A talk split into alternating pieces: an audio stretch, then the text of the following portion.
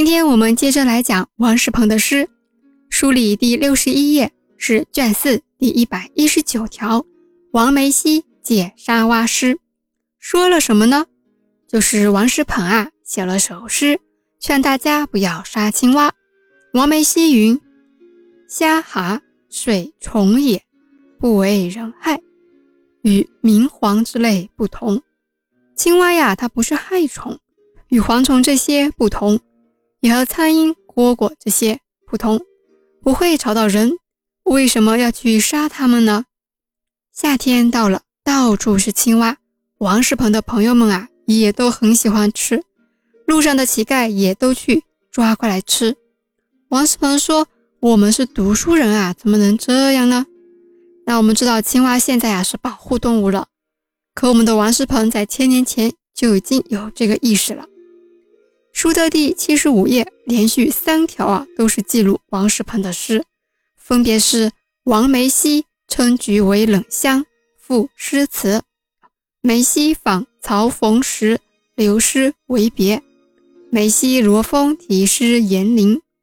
前一集我们不是说了吗？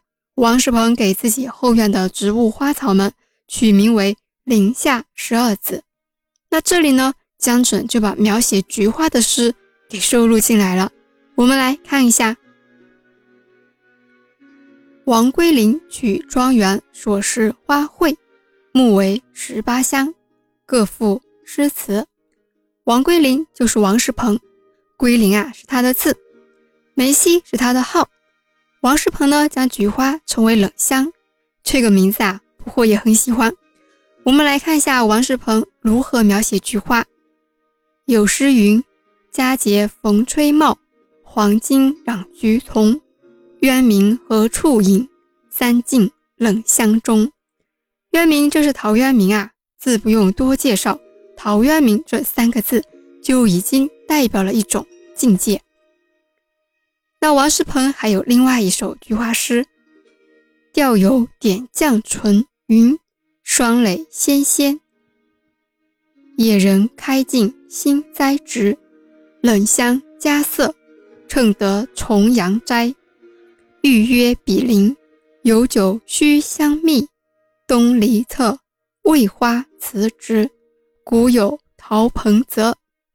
嘿，你看，又提到陶渊明了。陶彭泽就是陶渊明，因为啊，他曾经担任过彭泽令，所以呢，有这个称呼。陶渊明啊，是隐逸诗的宗师，历代文人所爱。王世鹏的两首菊花诗里面都点到了陶渊明，可见王世鹏想表达的意象也很明显。菊花的品性历来也是被各大文人所爱，像大家都很喜欢的电视剧《甄嬛传》，梅姐姐就很喜欢菊花。宁可枝头抱香死，何曾吹落北风中。文章的最后呢，江春写道：“二词俱载菊谱，昔本集。”意趣。根据这个描述啊，王世鹏应该是有一本名为《菊谱》的诗集，然后这两首是收录在里面的。但是呢，非常可惜，原诗集啊没了，不能看到诗集的全部内容，很遗憾呀。说完王世鹏的菊花诗后，江准就紧接着在第一百四十四条里记载了王世鹏前往泉州赴任时，顺道去看了看曹逢时。还做了首诗的事情。曹逢时是谁呢？《奇爱所谈》里有介绍，字孟良，瑞安人，绍兴二十七年进士，登第后调延州司户，身除福州教官，为父而卒。延州在哪里呢？在浙江西部钱塘江流域。司户又是什么官职呢？在宋朝的时候是管户籍呀、赋税呀、仓库。交纳等事情，之后升迁了，要前往福州了。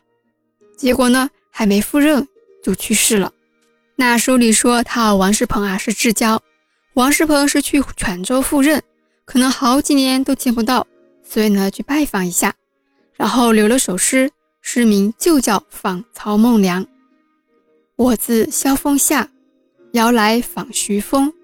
窗涂何敢淡，笔叶酒相从。故里行将远，无人起一风。何当寄寒梦，香烛似云龙。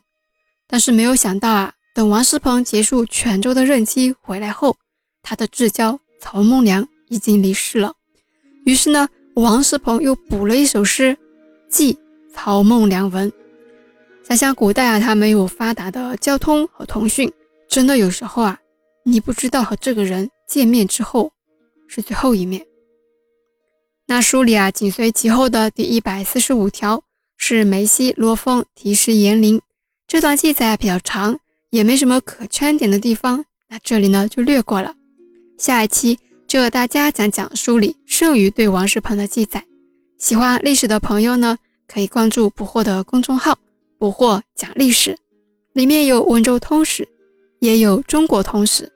以后呢还会开设专栏，公众号里啊有书单分享，还有各种荆棘书画的优质资源分享。文章里有不惑自己做的思维导图和高清古籍扫描页，等着大家。我们下期见。